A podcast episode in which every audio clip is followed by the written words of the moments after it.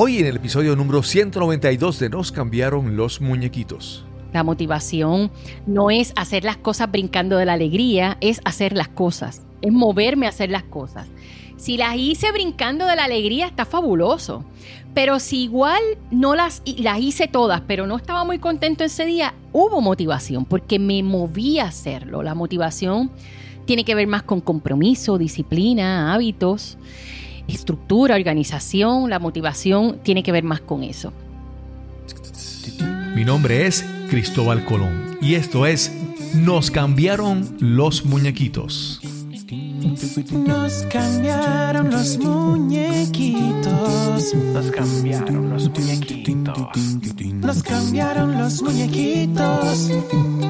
Nos cambiaron los muñequitos. Nos cambiaron los muñequitos.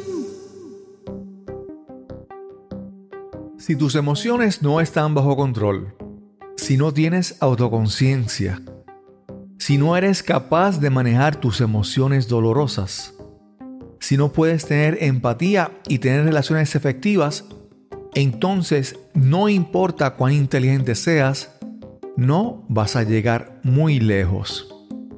Comenzamos con estas palabras de Daniel Goldman y te doy la bienvenida a este nuevo episodio de Nos cambiaron los muñequitos. Gracias por acompañarnos y esperamos que esta nueva conversación te sirva de inspiración y aprendizaje.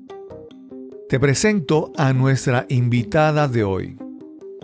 Hola, soy la doctora Marieli Ríos y soy la creadora de la metodología de emprendimiento emocional. La doctora Marieli Ríos ya estuvo con nosotros en el episodio número 74. Si quieres conocer un poco más de su historia, te recomiendo que busques y escuches ese episodio. Mucho ha pasado desde esa conversación y hoy la doctora Ríos nos presenta su proyecto más reciente, el libro Emprendimiento Emocional, la metodología para que tomes el control de tu mente y emociones, salgas del estancamiento y emprendas exitosamente los proyectos de tu vida. Ese es el episodio número 193 y conversamos con la doctora Marielí Ríos. Hace, hace ya más de dos años, en, septiembre del 2019, yo tuve esta invitada en, mi podcast cuando se grababan presenciales en la Universidad Ana G. Méndez. Y yo siempre recuerdo de ella que de todos los invitados que yo he tenido presenciales, la, mejor preparada fue ella. Ya llegó con su portfolio, con su kit de, prensa, vamos a decirlo así, con toda su información. Y yo quedé como que, wow, quedé impresionado. Y siempre eso pues ha sido un reflejo, era una señal del profesionalismo de ella y, y, del trabajo de ella. Hoy estamos nuevamente conversando con la doctora Marieli Ríos. ¿Cómo estás? Muy bien, encantada de estar aquí. No puedo creer que ya han pasado más de dos años. Parece que fue los otros días. Sí, sí, sí, sí. Y tú has estado muy activa. O sea, yo he visto que tú sigues haciendo cosas y, y haces un podcast y haces, bueno, por eso vamos a hablar eh, dentro de un momento.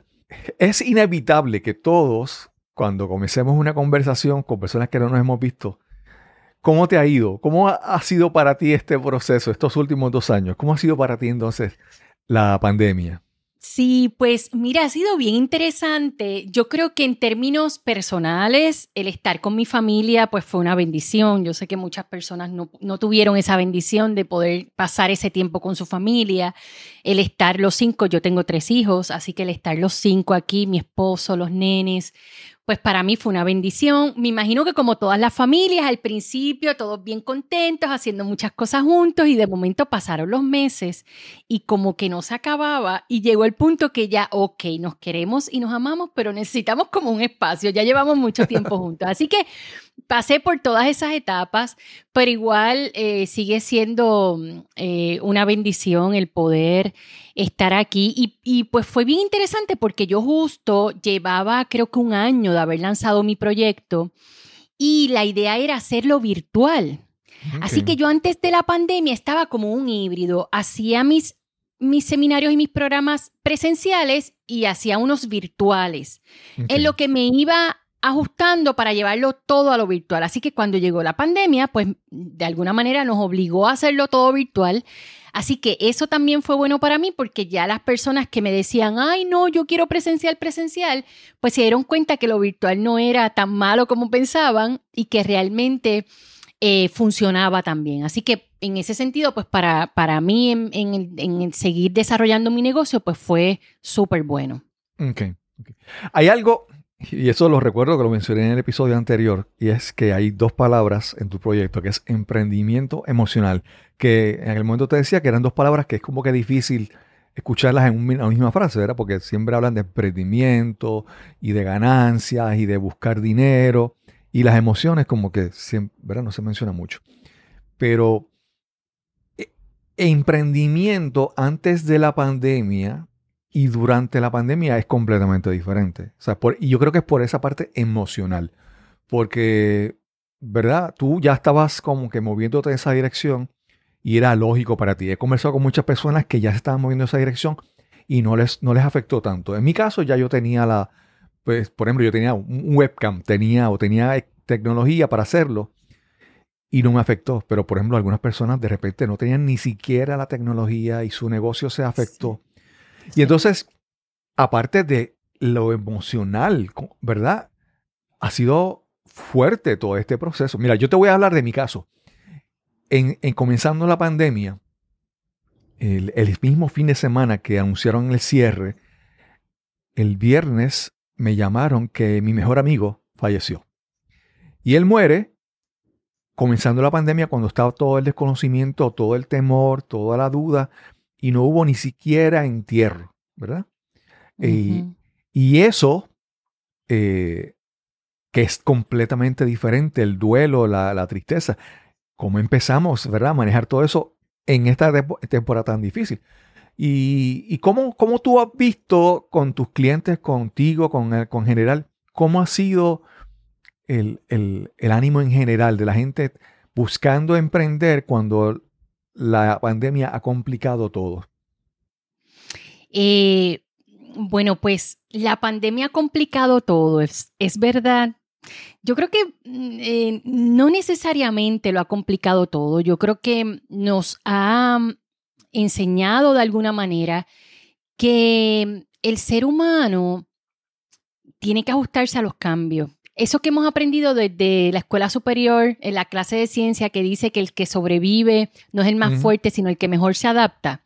Pues sí, en momentos de crisis, el que sobrevive no es el más fuerte, es el que es flexible y se adapta a lo que la vida nos presenta, porque en este caso fue la pandemia, Cristóbal, pero la vida se encarga de, en distintos momentos de la vida, presentarnos distintas cosas en las cuales nosotros como seres humanos tenemos que ir mm, ajustándonos y, dándole la vueltita a la piedra que está en el camino para seguir pasando. O sea que yo creo que ha sido eh, de, mucho ha sido un proceso de mucho aprendizaje para todos. Yo particularmente empecé a observar un poco más de interés en este tema de las emociones desde los terremotos en Puerto Rico, porque sé que a ti te escuchan personas de otros, de otros países. En, ese mismo año 2020, en Puerto Rico comenzaron los, los, temblores y tuvimos terremotos. Y desde ahí, que eso fue unos meses antes de la pandemia, fue ese boom de la gente y las organizaciones comenzar a llamarme, porque se dieron cuenta que había una parte emocional que tenían que trabajar porque la gente estaba con ese PTSD, ¿verdad? Con ese, em, eso es, eh, cualquier cosa que pasaba. Exacto, el estrés postraumático de los temblores, así que cualquier cosa le generaba esa preocupación, esa ansiedad. Así que yo empecé a ver esos primeros meses de la pandemia eso que la gente empezó a preocuparse y a llamarme y a decirme, pero es que eh, hay, que trabajar con las emociones. Y luego entonces cuando vino la pandemia, pues la verdad es que en términos de mi negocio, eh, pues fue espectacular porque la gente me pedía los seminarios, la gente me pedía mis programas. De hecho, en ese año de la pandemia surgen hasta otros temas. Yo hice emprendimiento emocional en tu proyecto de vida, que eso es un programa solamente de desarrollo personal. Hice otro programa que se llama Reset Emocional. Em, comencé a hablar de otros temas, comencé a hacer, eh, em, empezar a hablar no solamente de emprendimiento, pero sino también de esa parte humana, personal, que va más hacia el desarrollo personal, porque la gente me lo pedía, había una necesidad. Así Claro, que claro. yo creo que aprendimos que nos habíamos desconectado un poco de nosotros como seres humanos y esto nos regresó a que somos seres humanos que sentimos y que las emociones nos mueven según lo que nosotros, cómo nos sentimos y las emociones que estamos experimentando, pues tomamos decisiones y nos movemos en la vida. Sí, sí. Eso que mencionas de, del que biológicamente, evolutivamente, ¿verdad? El que sobrevive no es el más fuerte, sino el que se adapta, pero tampoco es el más grande. Y yo, eh, comenzando la pandemia, durante todo el proceso, he visto, he visto, por ejemplo, un food truck que le va muy bien, que ha sido un éxito porque ha incorporado la tecnología y de repente tienen un sistema sencillo y reciben las órdenes y han, y han florecido. Y he- hemos visto otras empresas con más grandes que han tenido dificultad, que básicamente no es tanto ni el tamaño, ni la cantidad de clientes, ni el área en que nos movamos, sino la, la actitud, vamos a decir así, Claro. que, nos, que nos ayuda, que nos... que nos- Mira, yo, yo siempre Sí. doy este ejemplo y yo tomaba clases, yo, yo, soy- yo era instructor de búsqueda y rescate y siempre se habla de cuando uno, ¿verdad? Está en una situación de peligro, uno tiene que buscar sobrevivir, ¿verdad? Y sobrevivir es el aire, el, el agua, el alimento y un refugio seguro. Pero cuando, ah, después que te explican todo esto, te dicen, pero ¿sabes qué es lo más importante para sobrevivir? No es eso, es la actitud. Es, es lo principal. Porque si no tienes la actitud, puedes tener todo lo demás y vas a fracasar. O sea que la, la- la actitud es la- el principal ingrediente para, para sobrevivir y para evolucionar y, y, ¿verdad? Eh, echar hacia Claro. adelante. Mencionas que tuviste muchos talleres, pero hay un proyecto que, que ha salido, que es el que de mayor exposición, es que creaste tu libro. Y entonces, tu libro, Sí. me puse a buscarlo aquí, a anotarlo, y yo dije, wow, es que el libro es corto, el, el título es corto, pero el subtítulo es, es Emprendimiento Emocional, la metodología para que tomes el control de tu mente y emociones, salgas del estancamiento y emprendas exitosamente los proyectos de tu vida. el subtítulo Sí. es casi el prólogo de la... Exactamente. ¿Cómo surge, cómo surge este libro? Pues yo creo, Cristóbal, que era lo que tocaba ya. Eh, bueno, yo toda la vida quise escribir un libro. O sea, siem- yo no sabía ni de qué, pero yo siempre pensaba, bueno, más o menos desde que estaba en mi bachillerato, yo pensaba que quería escribir un libro. Pensaba que era una novela, pero bueno, yo no sé escribir novela. Pensaba que era eh, sobre mí, después pensaba que era sobre la maternidad. Eh, no sabía de qué, pero sabía que quería escribir un libro. Cuando se da, mm, creo todo este proyecto de emprendimiento emocional, sabía que, que en algún momento iba a escribir un libro sobre, sobre emprendimiento emocional. Pero estaba ahí. Mm, Era un plan, pero no lo había tomado con mucha seriedad. Y cuando llegó la pandemia, pues tú sabes que la pandemia a muchos de nosotros como que nos dio con acelerar todos los planes y planes que teníamos para 5, 10 años, queríamos hacerlos ya inmediatamente, aparte que teníamos el tiempo porque estábamos encerrados. Así que yo aproveché la pandemia para escribir el libro. Eh, y, el- y fue utilizando la metodología de emprendimiento emocional, explicando todo lo que es la metodología de emprendimiento emocional, pero desde mi historia. Así que no es un libro académico, es un libro que tú estás escuchando mi voz todo el tiempo. De hecho, la gente que, la gente que me sigue y que tienen el libro me dicen, doctora, es escucharla a usted hablar. La gente que ha ido a mis seminarios me dice, doctora, yo la estoy escuchando en ese libro. Así que es un libro en el cual yo voy contando mi historia y voy explicando todo lo que es la metodología de emprendimiento emocional. También incluye ejercicios, así que es, es un, es un recurso excelente porque en cada capítulo tú tienes ejercicios para trabajar. Así que mucha gente lo que ha hecho es que lo ha leído porque es un libro que no quieres soltar, lo quieres terminar. Lo, lo han leído por primera vez y luego lo, lo releen, pero con la práctica, haciendo los ejercicios poco a poco. Y pregunto, yo sé que tú creas mucho contenido y entonces Sí. algunos te dicen, si tú creas contenido, tú puedes ya darle, como dice en inglés, un repurpose, ¿verdad? Re- reorganizar este contenido y crear un, un libro. En tu Ajá. caso, ¿creas el libro solo o empiezas a recopilar lo que ya tenías y, dar, y organizarlo y surge el libro? ¿O, o fue completamente borrón y cuenta nueva crear el libro solamente? No, no, no fue borrón y cuenta nueva. Obviamente ya había una metodología, ya, ya había una metodología de cinco pasos, o sea que parte del libro ya lo tenía, porque parte del libro era explicar toda la metodología desde cero, cómo se creó, de dónde salió la idea, cuál es la base de la metodología, qué incluye cada paso, así que ya la mitad la tenía. Claro. Eh, también añado algunos temas que ya yo he trabajado anteriormente, así que eh, eso, es- esa información pues la, la traje también al libro y le añadí también mi voz, mi historia, mis ejemplos, mi vida. ¿verdad? Y eso pues lo hace un libro un poco más llevadero, ¿verdad? Cuando uno lo lee, no te Ujú. cansas, sino que estás escuchándome hablar todo el tiempo como contándote una historia. Sí. sí, y te hago la pregunta porque es que muchas veces las personas dicen, yo quiero hacer un libro, pero siguen como que pensando, algún día voy a hacer el libro y voy a hacer el libro. Pero si tú, de alguna manera, tú buscas alguna manera de crear contenido, ya sea en Facebook, en Instagram, o en tu blog, o en tu podcast, o en tu canal de YouTube, si tú vas creando contenido, de repente te vas a dar cuenta que, aunque no estés escribiendo el libro, ya lo estás escribiendo. Ya lo tienes, claro. eso Exacto, yo le digo, yo tengo colegas que me dicen, ay, yo quisiera escribir algo y, y son como yo que ya tienen mucho contenido, probablemente no, no han creado una metodología, pero ya tienen mucho contenido y yo le digo, revisa todo lo que ya tú tienes porque probablemente le das forma a eso y ya tienes un libro. Exacto, exacto. Sí, Sí, sí, ahí, sí, ahí, ahí, yo siempre menciono el caso de Tim Ferriss, que Tim Ferriss es un podcaster conocido en Estados Unidos y ha escrito varios libros, y creo que dos de los libros más recientes de él no son escritos por él, son extractos de entrevistas eh, que hizo en su podcast y ya tiene un libro que es así de, gor- de gordo, de grueso. Exactamente. O exactamente. En el, en el- creo que en uno de los últimos también, es lo que le envió un email a mucha gente que él ya había conocido en su trabajo y les pidió que contestara unas preguntas. Y con eso escribió un libro. Entonces, nuevamente, Wow. no hay que esperar a decir, voy a hacer el libro. No. Desde ahora tú puedes crear contenido y estás dando pasos que te van a acercar más, mm, cada día más, a estar cerca de esa meta, a veces sin darte cuenta. Que es muy importante. Claro, mira, yo tengo un libro de Gabriel García Márquez que es que son todos sus discursos. Wow.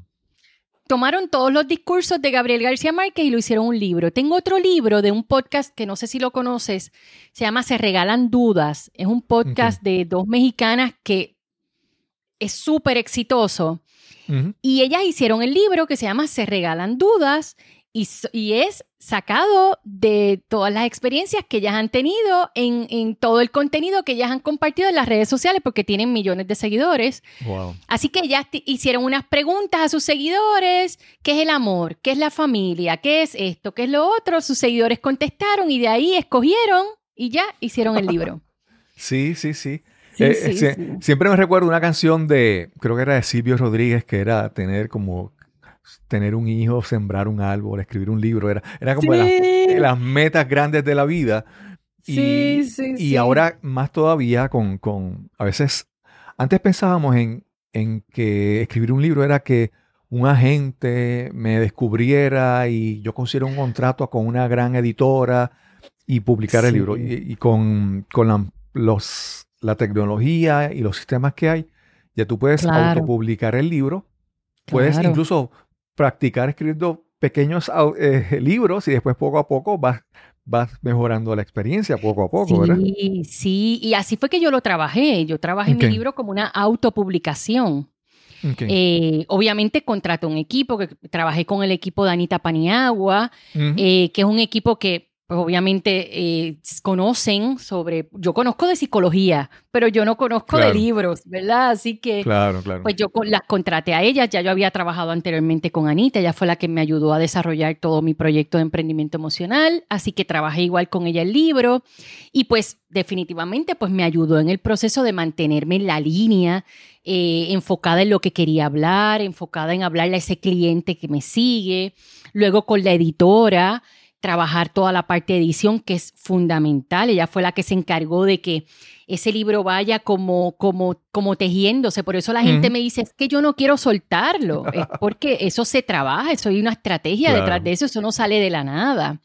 Eh, y luego entonces con ellos trabajé también la parte eh, de lo, visual, ¿verdad? La portada, los colores, la letra, las gráficas, todo lo que se ve. Eh, pero igual tú puedes hacer una autopublicación y no necesitas de un equipo. Lo que pasa es que mm, pues vas un poquito más a la segura, ¿verdad? Porque pues, son áreas que yo no conozco, que necesito de un mentor que me ayude, porque yo, como te dije, sé de psicología, pero no sé de, de esas áreas que, que ya sí eh, conocen. Pero sí, yo, eh, hay colegas que me dicen, ay, quiero escribir un libro y yo, les, yo hasta les pregunto, pero ah, tú das talleres, ¿qué talleres has dado? ¿Qué temas tú trabajas? Pues yo trabajo este tema, ya ahí tienes un libro. De hecho, yo, yo tengo un programa que se llama Reset Emocional y yo le estaba diciendo a Anita, ya este programa, de este programa se puede sacar un libro de Reset Emocional. de cada programa que yo hago, yo podría sacar un libro. Así que mm, no es como antes que pensábamos que los que escribían libros estaban allá arriba y eran algunos nada más. Ahora lo podemos hacer y podemos llegar a tantas personas y, ayudar a tanta gente que se beneficie, ¿verdad? De esa información. Sí, sí, sí. Te, te, pregunto, hay personas que te dicen, yo he escuchado mentores y coaches que te dicen que ya básicamente tu libro se vuelve como una tarjeta de presentación. Mucha gente te dice, en vez de dar una tarjeta de presentación, cuando llegas a un evento, das un libro. Y es verdad. En tu caso, el tener un libro físico te ha abierto puertas, ha traído, te ha traído nuevas oportunidades. ¿Cómo ha sido en tu caso? Sí, pues yo lancé hace un mes. Hace, sí, un mes, un mes, en enero, a finales de enero. Un mes y un poquito más. Y inmediatamente yo recibí mi primera caja de libros, yo empecé a mandar, a mandar libros, a mandar libros, a regalar libros, a regalar libros y lo he utilizado como una tarjeta de presentación. Yo no hice el libro pensando en ganar dinero. Esa no era una opción. Yo tengo otras fuentes para generar dinero. La, la, opción del libro era darme a conocer, eh, darme a conocer y utilizarlo como una tarjeta de presentación. Definitivamente, definitivamente. Sí, Mira, a mí, a mí, por ejemplo, el, eh, este podcast, este ya pronto, ahora en marzo, cumple cuatro años. Y una de las cosas de las que yo empecé a hacer el podcast era primero como que expandirme, ¿verdad? Practicar mis destrezas de comunicación, de hablar, de conversar y buscar conectar con otras personas. Y a veces muchas personas piensan en un podcast y dicen, ajá, ¿y cuánto estás ganando en anuncios o en, o en, downloads? y, esas no son las métricas que yo puedo decir que son las que miden, eh, vamos a decir, el éxito de mi podcast. Y te voy a dar un ejemplo. Ayer, justo ayer, yo grabé una entrevista que pronto va a salir, donde yo tuve la oportunidad de conversar con este señor que se llama Joe Navarro. Joe Navarro es, eh, él tiene 14 libros publicados en Amazon. Él es un experto en, él trabajó por 25 años en el FBI, en la sección, el área de antiterrorismo y antiespionaje, y él se volvió un experto en lenguaje corporal, entrevistando a, ¿verdad? a sospechosos y a criminales. Y él ha creado una, una, una academia, ¿verdad? todo su negocio ahora es adiestrando a las personas. Y yo nunca hubiera imaginado de que yo tuviera la oportunidad de escribirle a este señor, que yo lo veo en, en las cadenas de televisión de Estados Unidos o veo su TED Talk en YouTube. Nunca hubiera pensado que tendría la oportunidad de conversar con él. Y nuevamente, uno empieza poco a poco, poco a poco, y las puertas se van abriendo. nuevamente, para mí, tener la oportunidad de conversar con él, con eh, incluso uno de sus libros, me estaba diciendo ayer, que George Clooney lo había comprado para hacer una, una película. ¡Wow! Increíble. Si yo me hubiera quedado hace cuatro años atrás en mi casa, no estaría donde estoy aquí. Entonces, ese, ese, esa ganancia como es, como intangible, es la, lo que uno ha crecido, las personas que uno ha conocido, a, a, lo que uno se expone y, y muchas veces como mencionas, lo del libro. Es una, el libro te, pone en posición donde tú puedas estar expuesta a mayores y mejores oportunidades, ¿verdad? Sí, sí, y por alguna razón la gente te ve distinto. Yo recuerdo que Anita me decía, deja que tú seas autora, que eso ocurre una magia. Y yo no lo entendía. De hecho, el día de la presentación del libro, que se hizo virtual y lo hicimos por Facebook, eh, Anita me presenta porque aquí está la autora. Y yo, de- eh, como, como de broma, ¿verdad? Le digo, Ujú. tú estás hablando de mí. Ya habíamos empezado el live, pero me salió a decirle, estás hablando de mí porque no podía creer que, que yo había escrito un libro. Aparte de que yo escribí el libro el año de la pandemia y todo el proceso se tardó mucho, así que pues hay gente que me dice, ay, ya estoy leyendo tu libro en la página 93 y yo, yo no sé lo que yo escribí en la página 93. ya yo no sé lo que escribí allí. Sí, sí. Eh, así que puedo tener una idea si me refrescan, pero no, no, no estoy, o sea, no, no es a ese nivel. Pero eh, sí comencé a ver esa magia, esa magia de, de la gente llamarme para, para entrevista porque ahora eres autora. Eh, eh, eh, ah, dentro de dos semanas voy a estar en un simposio que me siento súper, súper bendecida que todas las personas que van a presentar son mujeres extraordinarias Wow. y yo voy después de la exgobernadora Sila María Calderón y después voy yo, o sea, wow, ese wow. tipo de cosas porque porque hay un libro, porque soy autora, no quiere decir que lo anterior no era importante, pero he llegado, había personas que me conocían por las redes, nunca habían asistido a un seminario y a un programa, pero sí se les hizo más fácil comprar el libro Exacto. y exacto. leer el libro y leyeron el libro y dijeron, oye, esto que ella habla está bien chévere, Esto de verdad que sí, probablemente no han ido a mis programas, pero al leer el libro ya tienen una idea de lo que yo hago y les ha interesado. Exacto, exacto. Así que, pues, pues, en ese sentido ha sido bien importante el, esa experiencia de yo he hecho todo yo, así que yo, yo he sido la que he llamado a las librerías, yo he sido la que he llevado mis libros, la que he trabajado la distribución junto con mi esposo, y esa dinámica de llevar mis libros, de dejarlos en las librerías, ha sido para mí increíble porque yo amo las librerías. Sí, Eh, sí, eh, yo por mi, mi, mi juguetería es, es una librería, o sea, yo me siento en una librería como una nena pequeña en, en una juguetería, así que yo ver que mi libro está ahí es un sueño cumplido. Y yo sé, el libro solamente tiene un mes y ya tiene, ya me ha traído muchas bendiciones, así que yo sé que va a ser un, un canal para darme a conocer y para que toda esta información que yo comparto llegue a más personas, que al final es lo que yo quiero, que llegue Claro, cada vez claro. a más personas. Eh, mencionaba lo del, lo del, ¿verdad? Que el libro te, te, te pone en, sit- en sitios, en lugares donde vas a, a exponerte a oportunidades. Y eso es importante, pero también algo muy importante es que cuando las oportunidades lleguen, tú estar lista. Yo te mencioné a- a- a- a- al principio que cuando la primera entrevista tú llegaste con tu, con tu carpeta, con tu, con tu cartapacio, con toda la información, con todo. Yo como que... Y es- de eso se trata, de que cuando la, la oportunidad llegue, ya tú estabas trabajando y ya tú estabas listo. Y cuando la oportunidad Sí. llega, tú la aprovechas y brillas bien. Porque, por ejemplo, si tú vas a tener la oportunidad de hablar después de la exgobernadora Sila Calderón, yo me atrevo a apostar que tú te estás preparando para ese día brillar, ¿verdad? Para aprovechar Sí. al máximo esa oportunidad. No, que muchas veces las personas están esperando, están deseando oportunidades, pero no se están preparando para cuando lleguen. Claro, Cristóbal, y es que yo creo en que nosotros vamos creando, valga la redundancia, las oportunidades. Exacto. Eh, la gente me dice, hay gente que hasta me dice, wow, qué suerte tú has tenido. Y no, yo todo, todo, todo lo he trabajado. claro, claro. Eh, todo lo he trabajado, o sea, nada ha llegado por casualidad. Eh, Ujú. probablemente he hecho contactos que al momento nos interesaron mucho, pero después de un año hablaron con otra persona y esa persona sí.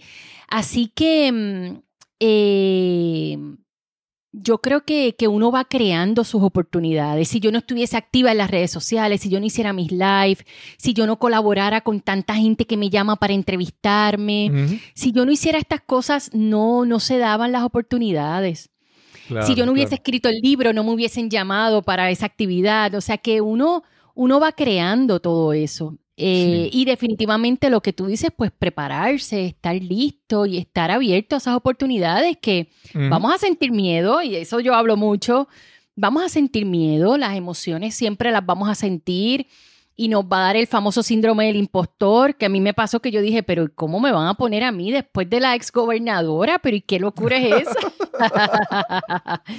¿Verdad? Llega, eh, todo eso llega y es parte del proceso, pero, pero aunque llegue el miedo y aunque llegue el síndrome del impostor y aunque llegue todo eso, uno hacerlo como quiera. Así Claro, que claro. con todo y miedo y aunque me tiemble la vida, yo voy a estar parada allí, voy a saludar a la exgobernadora y le voy a decir, vengo ahora que ahora me toca a mí.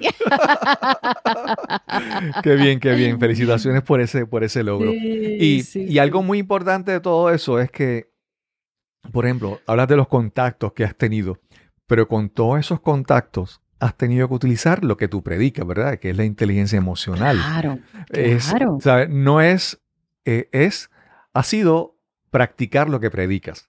Entonces, es una evidencia, tus logros, es una evidencia de que lo que tú llamas emprendimiento emocional, ¿verdad? Funciona, ¿verdad? Sí.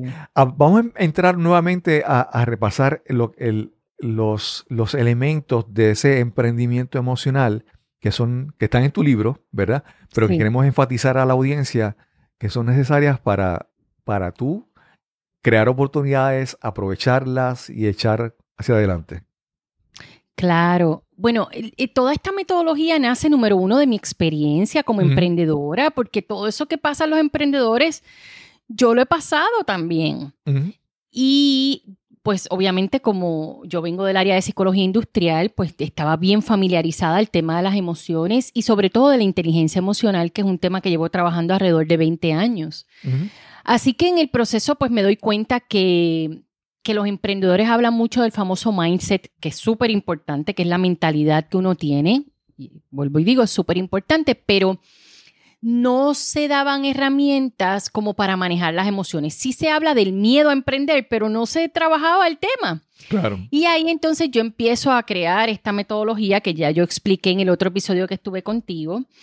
Y eh, consta de cinco pasos. La idea es que ese emprendedor pueda, número uno, reconocer qué es lo que está sintiendo, que pueda conectar con esa emoción y darse cuenta cuál es la emoción que está sintiendo, que en este caso la mayoría de los emprendedores lo que sienten es miedo. Número dos es dominar tus pensamientos. ¿Por qué? Porque las emociones que sentimos los emprendedores son emociones psicológicas, nacen de un pensamiento. Es un pensamiento que está anclado en el futuro que me dice todo me va a salir mal, voy a perder el dinero, voy a quebrar, me voy a quedar sin casa y voy a terminar con mi familia y mis hijos debajo del puente. Y entonces tenemos esas películas de terror y definitivamente pues tu cerebro no sabe que eso es un cuento que tú te estás contando, para tu cerebro todo lo que tú piensas es correcto, es cierto, por lo tanto tú sientes la emoción en tu cuerpo, las emociones Claro. las sentimos en nuestro cuerpo. Así que ese paso número dos de dominar tus pensamientos es más, es un poco más entender de dónde nacen los pensamientos y cómo activan mis emociones. El tercer paso es descubre el gran motivador para el emprendedor. La motivación es un tema bien importante cuando emprendemos reconociendo que la motivación es movimiento, la motivación Claro. no es hacer las cosas brincando de la alegría, es hacer las cosas, es moverme a hacer las cosas. Exacto. Si las hice brincando de la alegría, está fabuloso. Pero si igual no las, las hice todas, pero no estaba muy contento ese día, hubo motivación porque me moví a hacerlo. La motivación tiene que ver más con compromiso, disciplina, hábitos, eh, estructura, organización. La motivación tiene que ver más con eso. Luego, el cuarto paso es aprende a interpretar los sentimientos de los demás, porque el emprendedor está conectando con gente todo, con personas todo el tiempo, sobre todo con sus clientes. En esa parte también se trabajan los famosos no, porque la realidad es que cuando emprendemos con un negocio, lo más que vamos a recibir son no. Y las personas piensan que, que cuando emprendan o pongan, ¿verdad? Emprendan con su negocio, eh, lo, va- lo van a vender todo y todos los clientes van a querer todo lo que tú haces. Pues no, Exacto. lo más que recibimos es no. Yo siempre pongo el ejemplo de, por ejemplo, yo tiro un, yo, yo empiezo a promocionar un seminario. Mi seminario que entraron, se, se registraron 25 personas, pero entraron mil a la página a ver la información. Exacto. O sea que hubo 975 personas que me dijeron que no y 25 me dijeron que sí. claro, Pero está claro. perfecto porque hay una ciencia detrás de eso. Yo necesito que 975 personas me digan que no para que 25 me digan que sí. Claro, Eh, claro. Hay una ciencia detrás de eso. Yo lo comparo también con la cuando uno va a una tienda. A mí me encanta ir a una tienda. No sé si puedo decir el nombre. Que a Sí, mucha adelante. gente le gusta. A Marshalls. Me encanta ir a comprar todas las cosas que no necesito. Y, y yo siempre digo, cada- yo voy a Marshalls y hay muchas veces que voy y no compro nada. Le estoy diciendo que no a lo que ellos me están vendiendo. Y Marshall cierra porque yo ese día no compre. No, porque igual Claro. Marshall necesita que entren una cantidad de personas a la tienda para garantizar que otra cantidad compre. Así que ahí trabajamos toda esa parte que yo creo que no se habla y que es fundamental. Recibimos, lo más que recibimos son no. Y en el proceso también de presentar mi metodología, yo he tenido personas que me han dicho, ¿sabes que no quiero que me envíes el libro? No, no es un tema que me interesa. Ah, perfecto. Eh, no quiero que me envíes tu propuesta porque ese tema no me llama la atención. Ah, perfecto. No pasa absolutamente nada. Eh, así que yo creo que en, en ese, en ese cuarto paso se trabaja un poco con todo eso. Y el quinto paso, que es lánzate a conectar, que ya es, bueno, eh, ya hemos trabajado esa parte emocional y ya es lanzarnos a hacer lo que, lo que nosotros queremos hacer desde, desde, desde un lugar distinto, porque el emprendimiento emocional trabaja toda la parte del emprendimiento desde lo más importante que es el ser humano. No, aquí yo no trabajo desarrollo de un plan de negocio, eh, de dónde vas a sacar el dinero, el presupuesto que necesitas. No, no, no. Aquí yo trabajo con la parte humana y emocional. Sí, Y si sí. esa parte está bien, todo a tu alrededor va a funcionar. Yo Sí. tengo personas que tienen, que están a punto de lanzar un proyecto y tienen el dinero, tienen los recursos, tienen su plan, tienen todo y están paralizados si no arrancan. Wow, sí, sí, sí. No, y, y yo he visto personas que, que con las que converso, que tienen una cantidad de ideas y vienen esta semana con una idea espectacular. ¡Wow! En dos semanas vienen con otra idea. El mes después, dos, otra idea más. Entonces, las ideas pasan y llegan. Y a, y a mí me pasaba en mi vida. Yo, a veces yo me sentía del Sí. orgulloso de, la, de, de que muchas ideas buenas yo tengo. Ajá. ¿Y qué hago con esas ideas, verdad? Si no las, si no las llevo a, a, a producir, a acción, a, a resultados, ¿verdad? Mira, esta mañana estaba conversando con alguien, estábamos hablando sobre algunas marcas. Para darte un ejemplo, eh, había una generación hace tiempo había una marca de una ropa de como de surfing, que eran, digamos, Anten, por, para un ejemplo, o una marca de, de Ajá, me acuerdo, y, sí. y eran unas, unas marcas a veces que eran como que, como que tenían su prestigio y eran buenas y, y no, ¿verdad? Era raro verlas. Y de repente, muchas de esas marcas, de repente empezaron a venderlas en tiendas que son por departamento, para decir, por ejemplo, Walmart. Y de repente, esas marcas llegaron a que mucha más gente las comprara, pero los clientes originales ya no la, ya perdieron ese apil, ese atractivo, porque se enfocaron en llegar a muchos y la marca se cae, la marca hasta desaparece. Y, hem- y hemos visto muchos casos así. Y yo cuando mencionaba hace un momento los, las 25 personas que, que llegan a tu a- taller, ah, ah, yo, en mi experiencia, hay veces que yo digo, yo no quiero que lleguen tal vez 100 personas, pero, por ejemplo, si yo doy un taller de hacer podcast, yo no creo que, que lleguen 100 personas, pero que yo quiero que tal vez si, si llegan tres que hacen un podcast bien hecho y un podcast que cambie vida, yo como que wow. Entonces hay, hay veces que no es tanto la, la cantidad, sino la calidad del efecto, de la influencia que uno tiene en las otras personas, ¿verdad? Porque si esas 25 Claro. que llegaron, tú sientes que de verdad sí los apoyé, les los hice un cambio en sus vidas, pues vale la pena. Que si eran mil que compraron un curso y de repente se desaparecieron, que es verdad que también hay que pensar en esa satisfa- satisfacción de qué tan positivo eh, apoyamos la vida de las demás personas. Claro, claro. Y, y habrán cursos bueno, yo quiero lanzar algún curso que lleguen mil personas, ¿verdad? Claro, claro. Eh, habrán, habrán cursos que, que, que se haga, ¿verdad? Que lleguen muchas personas, pero, pero igual probablemente para ese que lleguen mil entrarán diez mil a ver la página.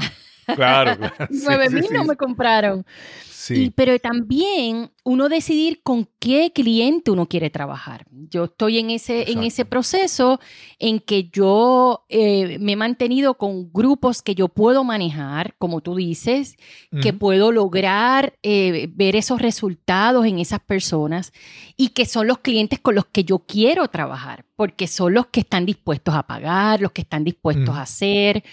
Eh, el cliente que empieza a decirme, me ha pasado que en las redes sociales me dicen, ay, pero eso está tan caro, si fuera más económico, yo lo pagaba. Bueno, pues tú no eres mi cliente, ¿verdad? Y, Claro, claro. eh, no estás listo para trabajar conmigo y está perfecto, está perfecto. Yo comparto muchísima información eh, y gratuita que igual te puedes beneficiar, pero a lo mejor esa persona todavía no está lista para, para trabajar conmigo. Si piensa que, que lo que yo le estoy dando es caro y no puede ver el valor de lo que yo le estoy dando, pues está perfecto.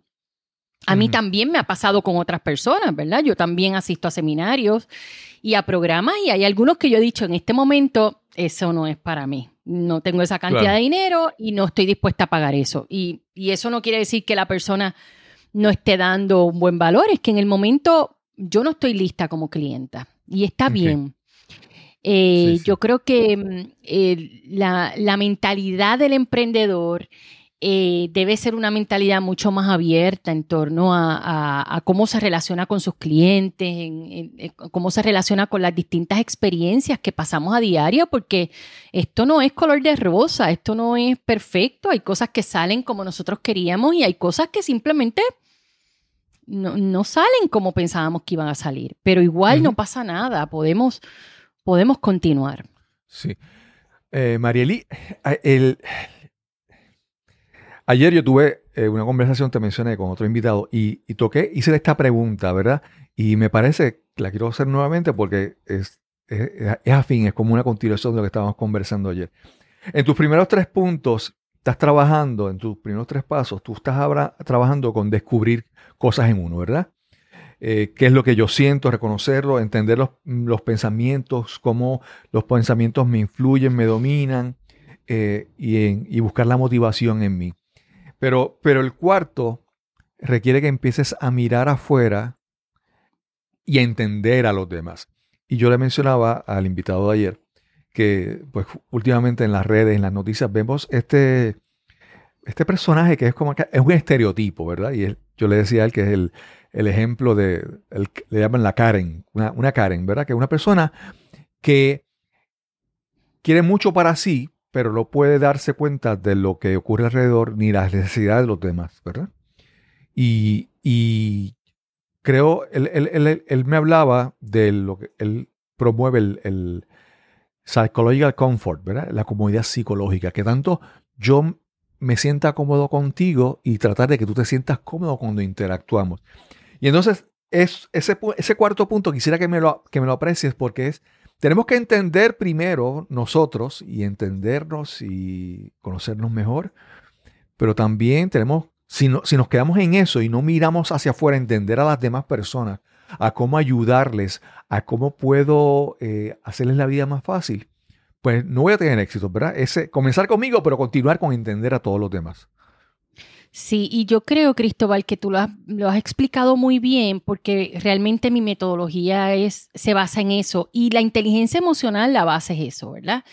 El ser humano debe trabajar primero con él para después trabajar con eh, los demás. De hecho, Goldman en su libro de Inteligencia Emocional dice que la empatía, que la base de la empatía es la conciencia de uno mismo. ¿Qué significa eso? Que para yo poder ser empático y poder entender al otro, yo necesito conectar conmigo primero. Yo no puedo Claro. entender la tristeza en el otro si yo no sé entender mi propia tristeza. Yo no puedo entender el coraje, la frustración, el miedo en el otro si ni tan siquiera puedo entender mis miedos y mis frustraciones. Mientras Claro. más conectado yo estoy conmigo, mejor voy a conectar con los demás. Por eso Claro. la famosa frase de que todo empieza con uno, porque es que realmente todo empieza con uno. Mientras mejor yo me sienta, mejor me voy a relacionar con los demás. Así que eh, eh, partiendo de, de- de ahí, pues sí, mientras más cómoda yo esté conmigo, más cómoda me voy a relacionar con otros. Siempre Claro. entendiendo que la relación con los demás se basa en, en respeto y dejar que el otro también pase por sus procesos. Yo creo que vivimos la vida intentando cambiar a los demás. Queremos que los demás se ajusten a nosotros y se amolden a nosotros y queremos que los demás cambien para poder yo ser feliz. Y, y no funciona de esa manera. Yo, eh, yo siempre le digo a mis, a, mis, a mis participantes, le digo, eso que tú le estás pidiendo al otro, ¿tú estás dispuesto a hacerlo? Oye, porque Claro. es muy fácil pedirle a los demás que hagan cosas, pero tú estás dispuesto a hacerlo. Y cuando nos cuestionamos eso, no- eh, decimos, bueno, no, no- no sé si yo lo haría, pero quiero que el otro lo haga. Así que eh, el, el relacionarme con otros eh, es entender quién soy yo, quién es el otro. Yo puedo acompañar al otro eh, en sus procesos, pero igual esa persona tiene poder de su vida y hace con su vida y toma sus decisiones según él quiera. Y lo que él haga depende solamente de él. Y lo que yo sienta depende solamente de mí. Eso de que el Claro. otro me causa coraje, el otro me causa tristeza, no es tan así, ¿verdad? Claro. Las emociones son mi responsabilidad. El otro toma sus decisiones y yo tengo mis emociones. Eh, así que eh, ese tema es bien interesante y en mis programas se trabaja un poquito más a fondo con, con distintas metodologías para entender eh, que cada persona tiene, tiene su lugar y que yo, una vez estoy en mi lugar y asumo el poder y la responsabilidad de lo que me toca, ya con eso es suficiente. Igual al otro le toca lo que le toca y le toca vivir lo que le toca vivir. A veces no Claro, queremos que claro. los demás sufran o que los demás nos pasen malos ratos, pero eso es lo que le toca y es, y es su proceso y, y él sabrá cómo manejarlo. Sí. Te, quería ya cerrar con este último punto, porque me parece muy conveniente, ¿verdad? Esto de cómo tú, ¿verdad? Tú mencionas de tenemos que interactuar con los demás y conocerlos y entenderlos. Pero te quería mencionar que muchas veces, si esa interacción la hacemos a través de las redes sociales, las redes sociales pueden ser como un, como un lente que está borroso o distorsionado, ¿verdad? Eh, yo he visto, eh, digamos, comerciantes o personas que cuando interactúan en las redes sociales, como que se comportan diferente, ¿verdad? Eh, lo que te quiero decir es que tenemos que entender que, por ejemplo, muchas personas en las redes sociales lo que proyectan es otra cosa. Hay personas que en las redes sociales, cuando interactúan, es, es como, como cuando están en la carretera, que a veces son como que eh, crueles o fuertes o directos o agresivos. Y entonces, tenemos que, yo creo que como emprendedores, entender que cuando alguien interactúa conmigo a través de las redes sociales, ese tipo de interacción puede estar un poco distorsionada, porque por ejemplo, cuando alguien, si yo me pone un comentario, tengo que como que entender, como que, "Mm, déjame calmarme un poco, porque la gente interactúa diferente en las redes sociales. No sé si tú piensas de esa manera también. Eh, lo veo desde dos lugares, desde la persona, por ejemplo, desde mi página, por ejemplo, que yo soy la que estoy haciendo el live y yo soy la que estoy y la gente llega allí porque quiere conocer sobre mi tema. Yo creo que cuando tú eres el espectador, tú te das cuenta cuando la persona está mintiendo. Yo creo que mm, la gente percibe. eh, Eso, eso es emocional, ¿verdad? Tú, tú percibes, tú Claro. puedes sentir lo que el otro y cuando una persona no es real, cuando una persona no está hablando desde, desde el corazón. Eh, y por el otro lado, desde el lugar, desde mi lugar, como, como yo veo la gente que me sigue, pues eh, sí, sí, hay personas que se creen que porque como tú no las estás viendo de frente, pues pueden escribir lo que quieren. Pero ahí yo creo que es bien importante uno tener unos límites bien claros. claro. Yo, eh, obviamente, yo estoy en las, en- en- yo, yo estoy activa en las redes sociales ofreciendo un servicio y ese es mi Ujú. negocio y yo tengo que dar un buen servicio. Y a todo el Exacto. mundo yo lo trato con mucho respeto, yo soy bien ágil, yo contesto, yo le doy un servicio bastante directo, si los tengo que llamar, los llamo, es mi negocio y yo me enfoco Ujú. en un buen servicio. Y, y- y por ahí doy el servicio. Pero igual, los que cruzan los límites, hay un botoncito que uno presiona y tú eliminas a la gente. Claro, claro.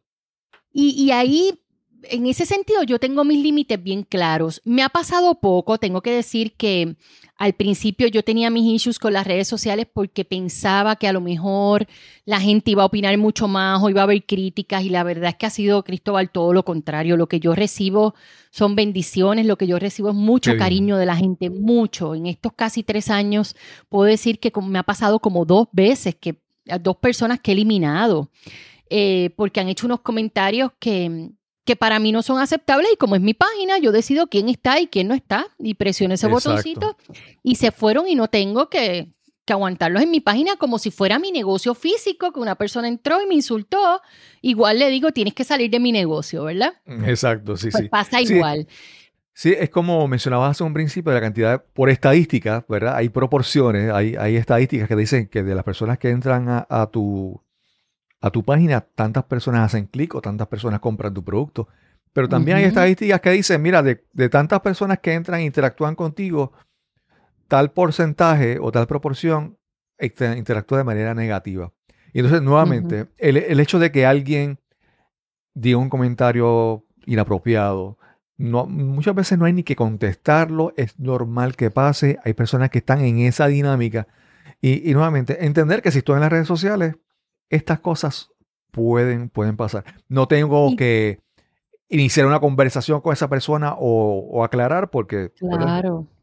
Y yo creo que eh, mantener el enfoque, porque todas esas cositas, esas pequeñas cosas nos desenfocan y mm, se nos van muchas energías y eso no es lo que queremos. Yo estoy muy enfocada en los resultados que yo quiero, en las personas que a las que quiero llegar, así que esas cosas le doy al botoncito y ya eso lo olvidé, o sea, no, no es algo en lo que yo voy a enfocarme, tampoco yo estoy pendiente a la famosa competencia, que es una palabrita que a mí no me gusta mucho. Yo estoy haciendo mi trabajo enfocada en lo mío y el que quiera hablar de emprendimiento emocional, que hable de emprendimiento emocional, que quiera hablar de emociones, que hable de emociones. Yo no estoy pendiente a eso. A mí hay gente que me escribe y me dice, doctora, hay otra persona en tal página hablando de emprendimiento emocional. No, no me preocupa. Yo sigo enfocada en lo mío y, no voy a perder el, enfoque. Eh, así que eh, la gente que me sigue, me sigue por mí, ¿verdad? Algo hay que conectaron conmigo y eso es lo que yo valoro muchísimo. ¿Qué, primero, ¿Qué actividades tienes pronto por ahí? Estás ahora, me imagino que estás de lleno en la promoción del, libro. Sí, Mencionaste este evento que vas a estar. Háblanos sobre qué otros proyectos tienes u otros eventos tienes próximamente. Sí, acabo, bueno, hace poco comencé un programa, mis programas son de cinco semanas, este, de cinco a seis semanas dependiendo del programa. Acabo de empezar la semana pasada el programa de emprendimiento emocional en tu proyecto de vida. Esta semana dimos la segunda clase. Eh, yo siempre estoy, me pueden seguir en las redes sociales como doctora Marieli Ríos, doctora abreviado eh, Ríos en Instagram, en LinkedIn, en Facebook y ahora empecé TikTok, que tengo solamente como 20 seguidores, pero yo estoy feliz porque lo empecé hace como una semana. Ay, qué bien, no me eh, imaginaba eso. En, todos como doctora Marieli Ríos, bueno, no bailo ni nada de eso, mis TikToks son hablando, lo más que hago es hablar y ponerle musiquita de fondo pero pues otra manera de llegar a más personas. Eh, todos los meses yo estoy anunciando, ¿verdad? Todos los meses en mis redes sociales yo estoy anunciando los proyectos, los programas que tengo, los seminarios que tengo, así que es bien importante que se mantengan conectados a mis redes porque ahí van a ver toda la información. También está mi página web que es doctoramarielirios.com, que ahí pueden entrar y, ver todo lo que es la metodología y ver todo lo, lo que yo ofrezco. Y el libro que lo pueden conseguir en Amazon, tanto en versión digital Kindle como en paperback, en físico. Y en Puerto Rico particularmente, pues en Ponce, en el Candil, está disponible, está en The Bookmark, en los tres Bookmark, en los tres, perdón, en el de Atillo, en el de Santurce y, en el de San Patricio, en Casa Norberto en Plaza Las Américas y en Librería Laberinto en el Viejo San Juan. También está disponible. Qué bien, qué bien.